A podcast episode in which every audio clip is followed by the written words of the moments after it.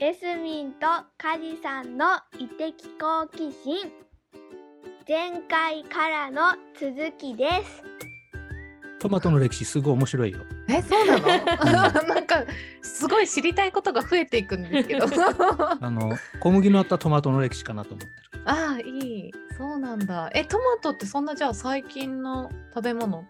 ほぼ最近、ほぼ最近。まあ1800年とかそんなそれぐらいからですよ。めっちゃ最近じゃないですかうん。だからイタリアンも実はトマトを使っていなかったっていうそうだよね食べ物という認識じゃなかったんですよ。へーはいど毒だと思われてたしねえー、超気になるじゃああのスペインのトマト祭りは何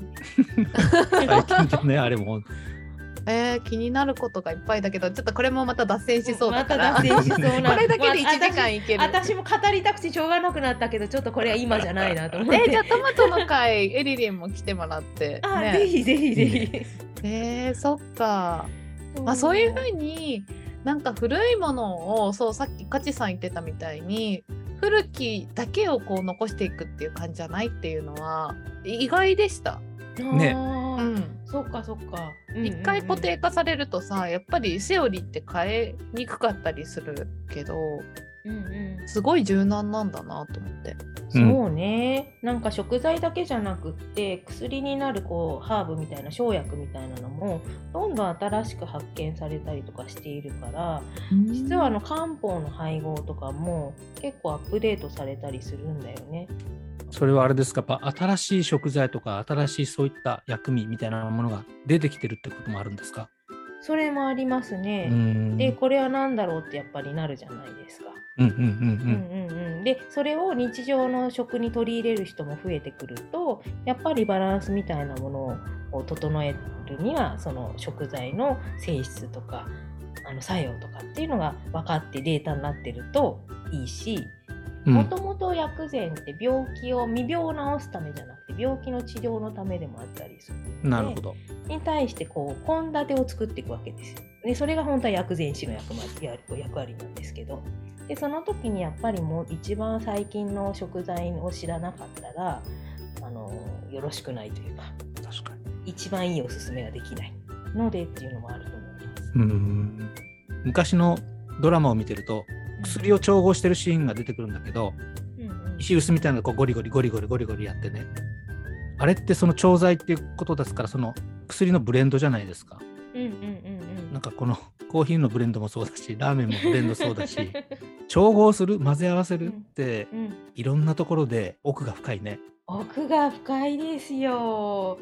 そうだって実はその薬膳師になる最終試験でうん弁償せ膳っていうのがあるんですよ。えもう一回ちょちょっと弁償せ膳っていうのがあって、はいその弁償っていうのはまずそのクライアントさんの年齢とか性ライフスタイルとかあと相談に来ているあの病気の症状症病気っていうかまあ症状うんを聞いてこうどういうことが起こっているのかを判断するっ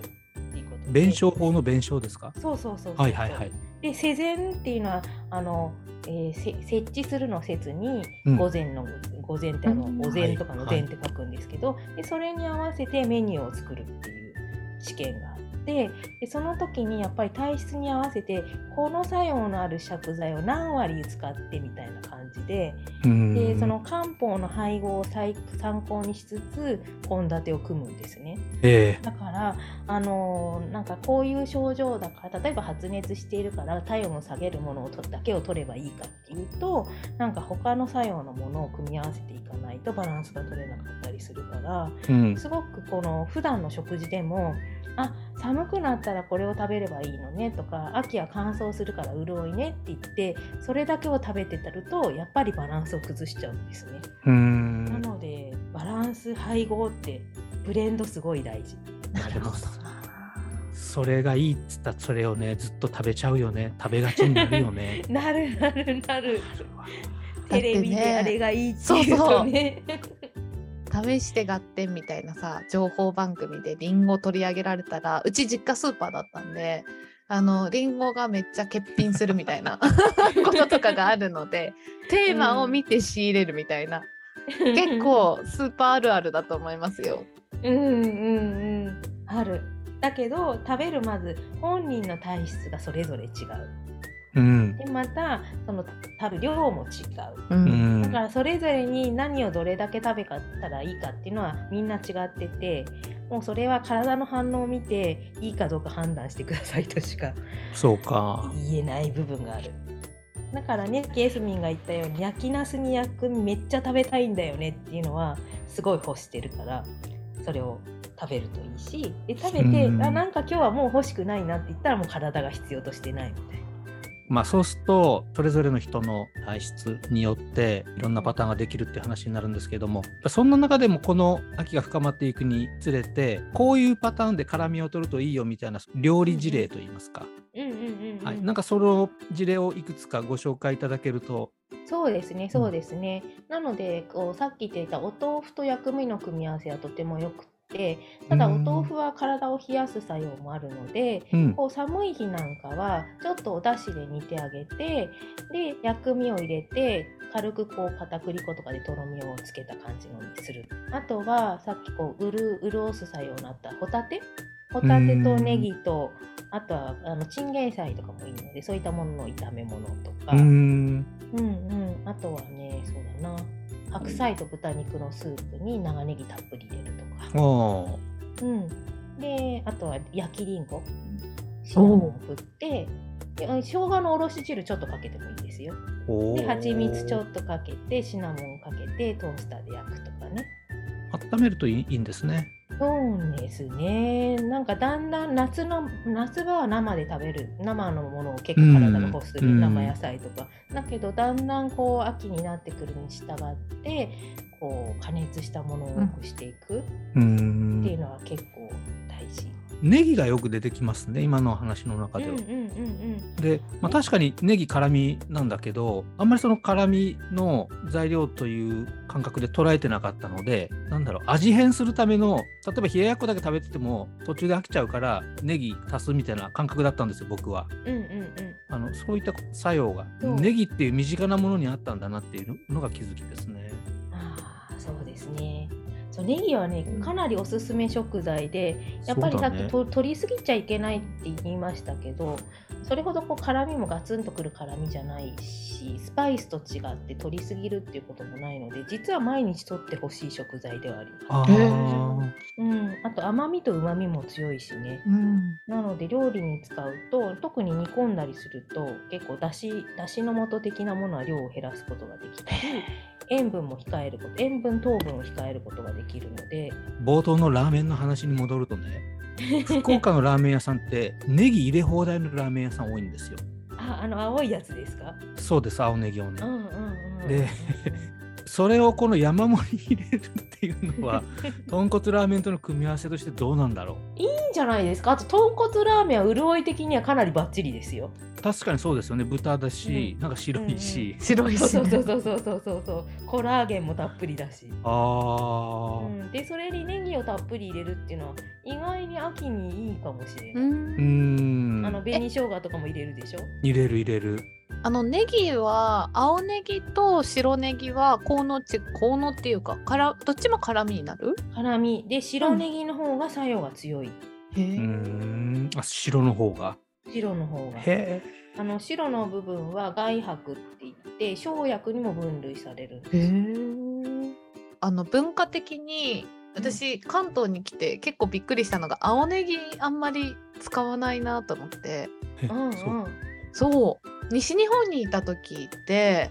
絶対何にでも青ネギが入って たの わかりますよね梶さもんうもうさっきのあの身の回りにあるよ豚骨もそうだ けどえ結構みんな何にでもブワーって入れるみたいな印象だったのに、なんかえなんか関東全然青ネギ文化がなくてううんんびっくりみたいなのもあって、なんかそばの薬味とかも白ネギだしね、そうでしょうん、そうなすのき焼きも白ネギだしね土の違いじゃない関東ロームそうだからじゃないわかんないけどネギの白いところって土の中に入ってる部分なんですようんんうんうん土の中に長く入ってるとそこの部分白くなるのでなんかそっちの方がひょっとしたらその例えばネギ1本としても価値が高いとかねうんうんうんうんうんこれ分かんんないよ適当な推測なんですけど確かに埋めますからね盛りますからね、うん土を、そうなんですよも盛るんですよ深谷ネギとかね近いですけど、もうそうそうそうそうすごい美味しい。まさに白ネギの美味しいね、うん深谷ネギ代表的なもんですうよん、ね、あれ下仁田ネギってどこですか群馬です。げ え下仁田が出ないって いうね、先に。言今 のエスミンの笑顔がすごいっちゃった。い群馬ですっていう笑顔がすごく良かったや、そうか、だからか。そっか、私が住んでるとこがより白ネギ文化なんだ。確かほにうとうとかさ、すごいよ、なんか、何でも白ネギが入ってる。だから別に秋だけじゃなくて、さっきエリリンが言ってたみたいに、年中食べてほしい食材。だからこそ、使い勝手みたいな、なんかレシピみたいなの知ってると便利かもね。うんそうねそうね貯蔵も効くしねあとうんネギ、ネギで言うとネギだけでグラタンとかしても美味しいしねあ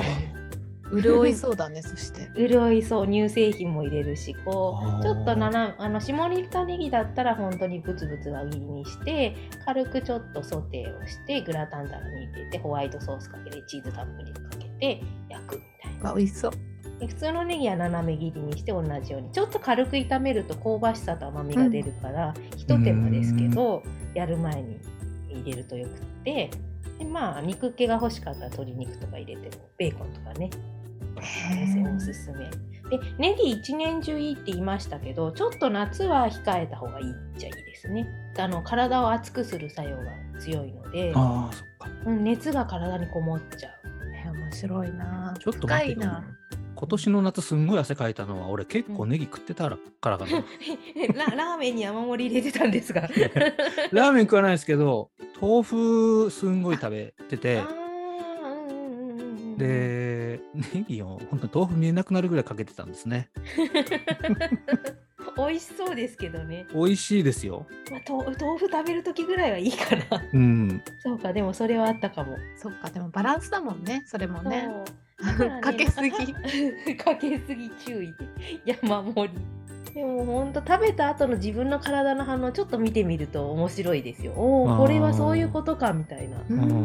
んあとはこれから鍋とか煮込みとかが好きっていうかまあ簡単じゃないですか料理としてもうんうんうん鍋を作る時のその辛みのうまい使い方みたいな tips みたいなコツありますかそうですね。あのーかさっき最初に戻って辛みを香りのものと捉えて、うんでそれを組み合わせていくといいかもですね。薬ほう味いろんな種類を入れるお鍋とかあのそれを具として食べるんですよ。こうおつゆの中に入れるんじゃなくて。なんか例えばまあみょうみょうがとか、まあ、秋みょうがとか出てくるじゃないですか。うんでみょうがネギえー、とそうだなあとはごぼうとかあと野菜と豚肉とかを用意してでちうんょっと、あの醤油味とかつけただし汁にそれをくぐらせてしゃぶしゃぶにするみたいななるほどで豚で薬味と野菜を巻いて食べるうわ、美味しそう。ああとはあの八角とかシナモンスティックとか生姜のスライスとかを入れてうんちょっと中華風な鍋にし仕立てるとかねーシナモンスティック出てきますよねエリリンからね好きなんですよシナモンがああなるほどねでもね用意していくとクリスマスシーズンに赤ワインにシナモンスティックとオレンジスライスと生姜スライス入れて、ちょっとホットワインとか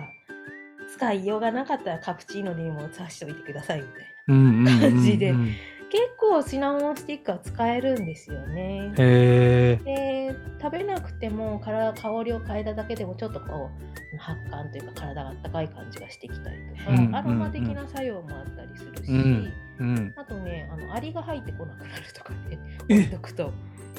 そうなのうん、シナモン嫌いなんですよアリって。へーシナモンとかクローブとか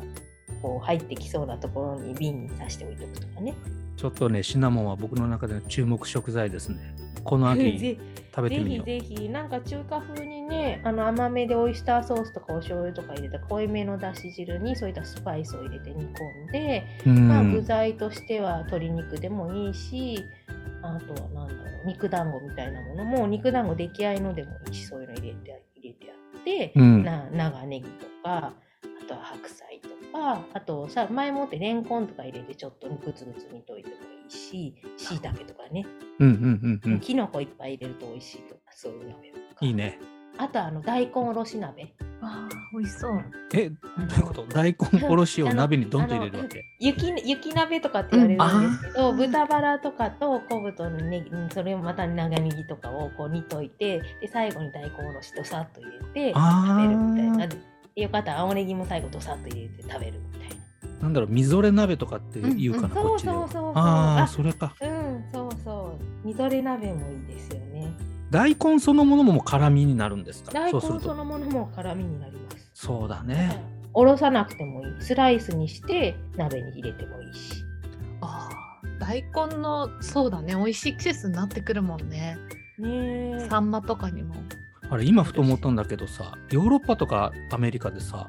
大根とかネギとかって食材として出てくるの大根はラディッシュとかあと大根に近いターニップってカビカブみたいなものがありますああ。でネギはリークがある じゃないですピーかク。リークってあるじゃないですかって言ったあの長ネギのこのうん下仁田ネギみたいなやつでへえ。でもすごく一枚一枚が分厚いから煮込まないと美味しくないってやつなんですようね、んっていうのがあります味覚的にヨーロッパの人とかは、うんそういう辛味成分が苦手だったりするんですかなんか僕の感覚だと例えばわさびとかもね日本に来て、うんお寿司もわさびつけずに食べる方が多いうんみたいなものを聞いたことあるんですけど、うんうんあのツーンとした辛みに慣れてない方が多いですねあで結構香りに敏感だから慣れてないから苦手って部分があると思あうなるほどでもね結構ラディッシュとか辛いの平気で食べますけどだからむしろあだのからカプサイシン系の方の辛味にいっちゃうのかな、あのね意外にあの辛みも苦手な方多いんですよ欧米人おだからー辛みも弱いマスタード系の辛さも弱いから結構刺激に弱いのかもしれないあちなみにその結構薬膳って、まあ、中国だからこそ日本は割と親和性高い食材としても、なん、かこう考えとしてもスッて入ってくるんですけどそういうヨーロッパとかでも薬膳とかって考え方は浸透してたりするんですか、してませんねああのアーユルベーダーは割とあアメリカに関しては親しみがあるでヨーロッパに関しては割とホリスティックニュートリションとかホリスティックメディスンみたいな感じでハーブとか野菜を使う食材を使うっていうのは昔からあったんですよだからあのトラディショナルチャイニーズメディスンって言うじゃないですか言うんですよねあの一応なんですけど私トラディショナルチャイニーズメディスンをやってますっていうとあの鍼灸の方かって言われるんですよ。ーなるほどあー針ねあん,、うん、あんまり食っていうのはね結びつかないから知られてないしなんかサプリメントのところとかでも一部漢方を言ってるところがあるけどアイルベーダとかハーバルメディスンに比べて全然認知度低いですね。うんアーユルベーダーはインド交流的にもインドはあるからある程度入っていくってことなのかしら文化的に。そうかもしれないそうかもしれない。インドは長いことねやっイギリスとかのね植民地だったからねそうそううんそうそうそうそうでねアメリカもインドの方は結構移民が多いし、ね、イギリスもインドの移民の方多いですけど、うーんそっかそプっかラスヨガブームもあったりとかしあたーからなるほど昔あーなるほどね太極拳が流行ったりしないもんね。 そうねあ そうね気候とか対極拳やってるのはマニアックな一部の人だけねーそうだよね。ああなるほどあじゃあ文化的にまだ逆に言うと開拓の余地があるかもしれないって感じなんうんうだ、んうんあるかもしれない、ただ多分アイルベーダーアイルベーダーもふ学んでいくとすっごい深いですけど入り口が多分薬膳の方が複雑なんだと思うんですよね。うん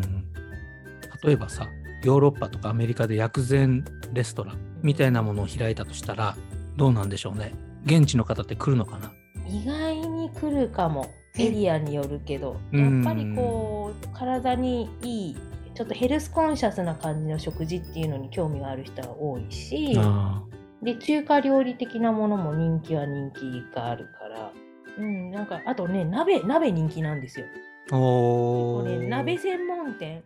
しかもこっちの人とあんまり続き合うの好きじゃないから一人鍋で出てくるなるほどのが結構人気であります薬膳鍋のお店って言ったらちょっと人気が出るかもうんなるほどね火鍋とかねうん薬膳鍋とか、うんへえ面白それこそさ僕らの世代だとマドンナとかが薬膳鍋って最高って言ったら食べれるようになるように今誰レ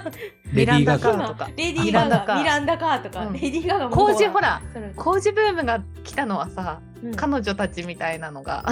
こうインフルエンスしてくれたからだかあーそうなんだでもねマクロビオティックだってもともと日本発祥だと思えば同じようなね経路をたどってアメリカで薬膳がブームになっててうんありますよね。それこそねもう薬膳っていうのがそのまま英語としても認識されるぐらいになってほしいですね、うん確かにそうですね。何かこう変なイングリッシュをつけられるぐらいだったら、そうですね。うんだって、T TCM って略されますからね。何 TCM って何だとさ、そジェラルチャイニーズメディスン。ああ全然なんか美味しくなさ そう体に良さくなさそうら MCT オイルみたいなのを思い浮かべて確かに確か並びを変えただけ。 でも多分マクロビが流行ったのはあの考え方一物全体とかなんかちょっと地産地消的なものを持ち込みつつあの西洋の食材を使って西洋の方法で料理をしたからだと思うんですよ。うんうん、だからそのエッセンスを持ち込みつつ向こうの人が食べやすいような形にしたらもっと根付くかもしれないね。なるほどねなんかあの今ベイエリアの方で和菓子のスタートアップやってる女性経営者とかがまさににそういうことを言っててこう和菓子っていうものを日本の形で伝統的に持っていくんじゃなくてあっちの文化とかこう考え方思想にフィットする形にリメイクする感じそれがすくごく大事っていうのは食に限らず全般でそうなのかもしれないですね融合していくというか。うんうんうんうん、だからなんかこれが正統派なんだこれが正しいんだって言って持っていくだけじゃダメっていうか受け入れてもらえなかったりする、あい歩み寄っていくみたいなのが大事なのかもね。うんでそこからさらにその良さを知ってあじゃあもともとはどんな形だったのって言って興味を持ってくれる人が出てきてっていうのまさになんかお寿司なんかそんな流れを取ってる気がしていて。確かに最初はあのカカリリフフォォルルニニアロールでもうちょっと普通のロールとかになってって今はいわゆる江戸前のお任せ寿司みたいなのがめちゃうんめちゃ人気だって一人1000ですよえニューヨークの一番高いお任せ1000ドルって今で言ったら1000ド14ル万円ですよ iPhone 買えるじゃん一人14万円行く人がいるすごいねじゃあその1000ドルのお店っていうのはあのいわゆ築地る築地とか日本の日本的なやつねとか築地とかからもうその日のうちに直送してますよが売マりジででいわゆる江戸前のちょっと締めたりとかしたトラディショナルな感じのカウンターのお任せ寿司なんですよ、なるほどねなる ほどなるほどそりゃ高いわだって空輸でしょ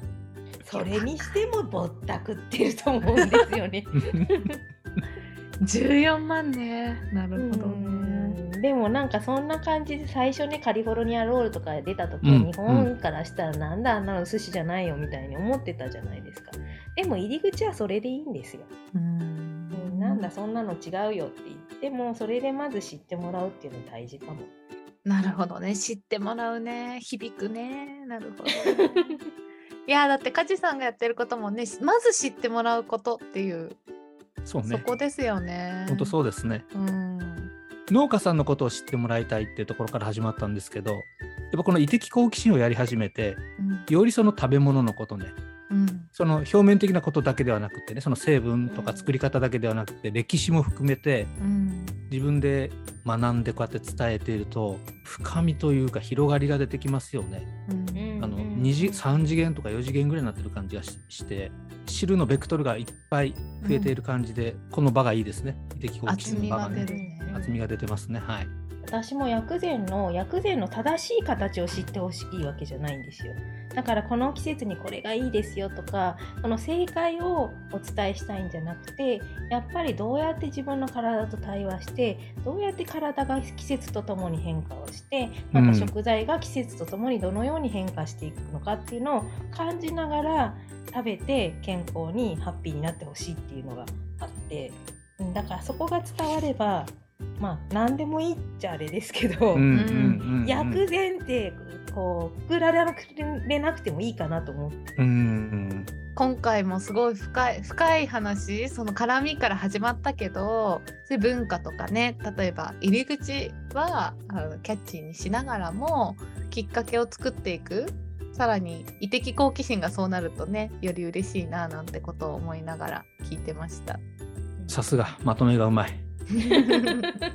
入り口ですね私たちは。そうですそうです、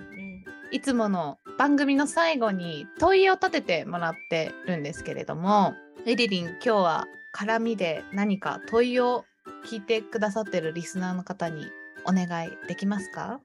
ああそうですねあなたにとって辛みが欲しくなる時ってどんな時ですかだからねあのー体的なこと気候的なこともしくは精神的なこといろんなことがあって辛みを欲してるっていう時を考えてみるとそこからこう自分の体の状態だったりっていうのが見えたりするかもしれない。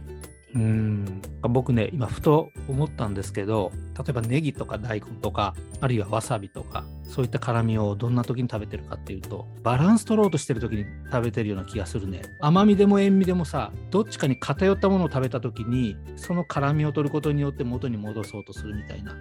なんかそんな感覚かもしれないですね面白い。でもやっぱ主食にはなりにくいんですよねうんうんうんうんから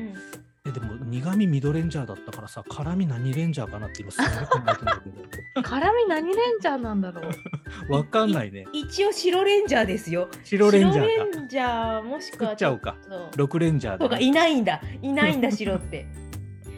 いやーでもそうだな、うんそんな風に意識したことなかったけど私結構イライラしてる時かもイライラとかせかせかしてる時ああむしろこう沈静化したい感じなんです。う。そうんじゃあ苦味と同じようなううん観点でなんかすっきりしたい時とかモヤモヤしてる時とか発散したいの方が発散するからうん辛みの発散細胞があるから。そうだね落ち着くっていうよりはそうなんかなーってなってる時にうんうんうんうんストレス発散的な食べ方うんしてるかも、薬味なんて特にうんニンニクとかねうん私も結構モヤモヤしてる時が多いかな。 だからそういう意味ではバランスを取ろうとしてるにも近いのかもしれない。なのでさやっぱなくてはならないやあの、そうだね味なんですよ辛味って、うんで日本人が辛味好きっていうのは何日本人ストレス抱えすぎってこといやそうかもいやそうだよだってだってそういうこことじゃんよね周りモヤモヤしてる人だらけじゃないですかこのままサラリーマン続けようかどうしようかとかさ 結構モヤモヤしてる人ばっか、ちょっとこう閉 閉塞感を打ち破りたいみたいなところが、あるのかなあーいやまたいろんな視点が見えてきましたけれども、いや楽しかったいやーまた一つ学びましたね。うんはいこちらこそです新しい視点もいただきましたし楽しかったです、うん、僕はもう早速シナモンスティック買いに行きますよ。私も今日おやつりんごを作ろうと思って、えーいやよかった今日はじゃあゴミシリーズでエリリンをお迎えしたんですけれどあのー番組の中でも出たトマトやりたいねとか、うんこれもやりたいねっていう時にぜひまたエリリンに登場してもらって深めていけたらなと思いますので皆さんもお楽しみにお待ちくださいじゃあエリリンどうもありがとうございました。ありがとうございましたありがとうございました。じゃあこれで終わります。バイバーイ。はい、お疲れ様でした。いありがとうやございましたー学んだわ今日も。いやーそうかいや私はタコが気になってしょうがない